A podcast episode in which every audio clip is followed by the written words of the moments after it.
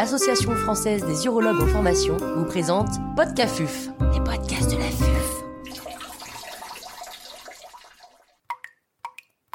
Cet épisode a été réalisé grâce au soutien institutionnel du laboratoire Janssen. L'intervenant n'a pas reçu de financement.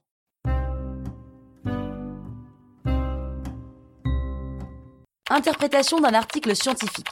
Professeur Nicolas Motet, chirurgien urologue au CHU de Saint-Étienne, nous fait part de son expertise. La littérature scientifique représente la base de nos connaissances et celle-ci repose essentiellement sur une analyse précise et critique de ce qui est publié, même dans les très grandes revues. Les principes des articles, leur structure. Quand on lit un article scientifique, surtout quand on est dans une bonne revue, l'article est toujours structuré de la même façon. Il y a une introduction qui expose pourquoi la question qui a été posée est pertinente et qui expose comment on a tenté de répondre à cette question. Par exemple, est-ce que la chimiothérapie chez un malade métastatique hormonosensible présente un intérêt? Puis on a un grand chapitre qui s'appelle Matériel et méthode, qui explique quel malade on a choisi, quelle situation clinique on a choisi, qu'est-ce qu'on a voulu montrer, quels outils on a utilisés pour le montrer. Puis on a un chapitre qui est résultat. On a posé une question, on a expliqué comment on posait la question, on a expliqué ce qu'on étudiait, et maintenant on donne les résultats de ce qu'on étudie.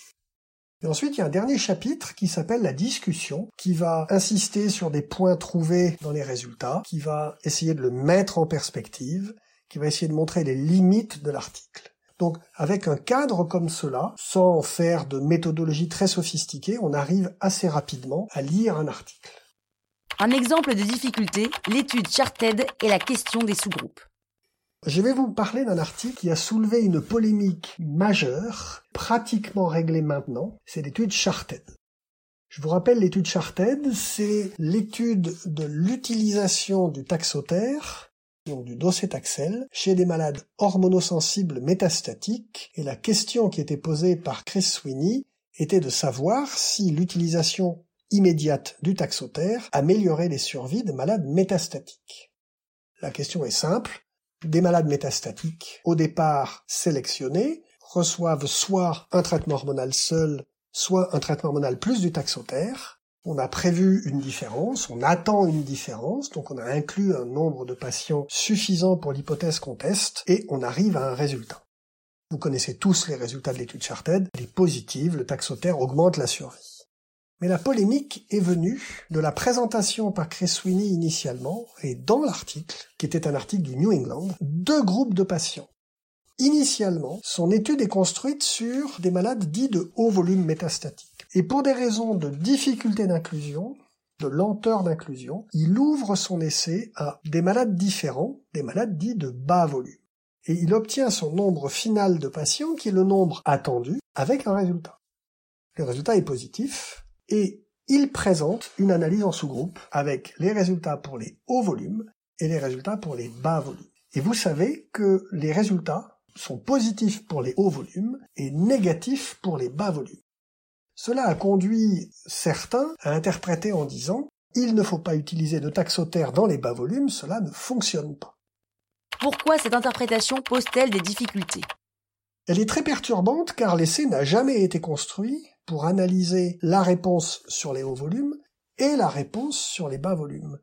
L'essai a été analysé globalement et l'essai est globalement positif. Si maintenant vous voulez aller un tout petit peu plus loin, les bas volumes. Il y avait 150 patients bas volumes, pas de différence.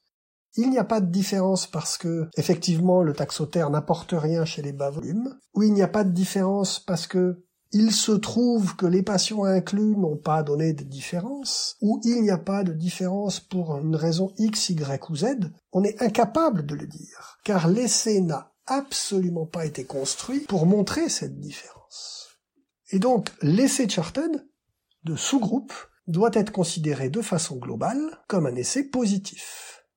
Depuis, il y a eu d'autres essais, il y a eu une méta-analyse Cochrane, mais cette analyse en sous-groupe dans Charted est une extrapolation dangereuse, car il est possible qu'avec un essai ayant une puissance suffisante, on s'aperçoive que les bas volumes tirent bénéfice du taxotère, comme les hauts volumes. Si vous n'êtes pas convaincu par cela, regardez donc le papier, la réanalyse en sous-groupe qu'a présenté Noël Clark dans les Annales of Oncology l'année dernière, ou sur l'étude Stampede, qui est une étude qui a testé également le taxotère chez les patients métastatiques. Ils ont fait une analyse a posteriori haut volume, bas volume.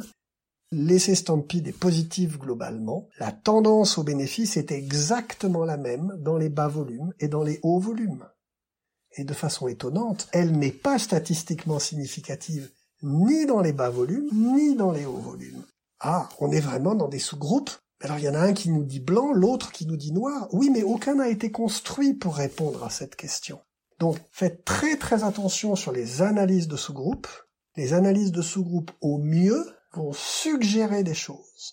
Vous verrez dans tous les articles des forest plots selon l'origine ethnique, l'origine de recrutement, le taux de PSA, le toucher rectal.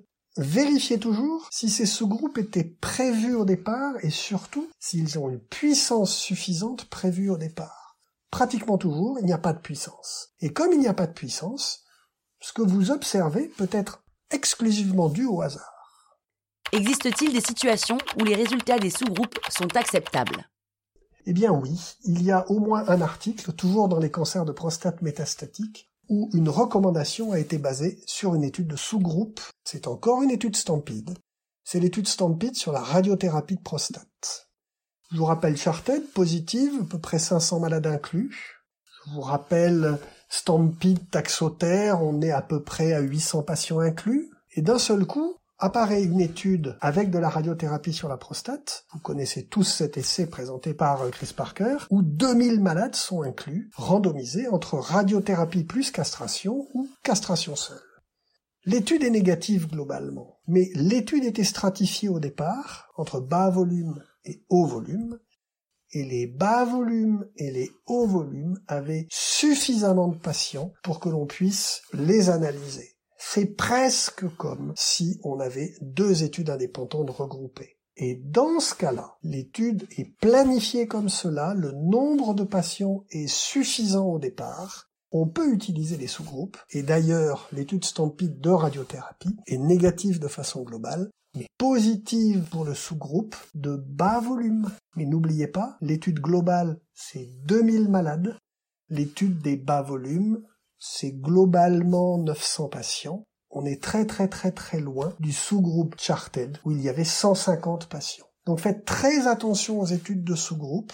Elles sont potentiellement intéressantes. Au mieux, si elles ne sont pas prévues pour cela, elles vont suggérer des idées d'études randomisées. Si elles sont construites pour cela avec la puissance suffisante pour être analysables, elles peuvent être utilisées comme réponse majeure L'exemple, c'est l'étude Stampede de radiothérapie.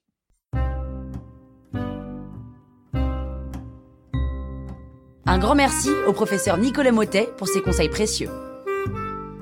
C'était Podcafuf, les podcasts de la.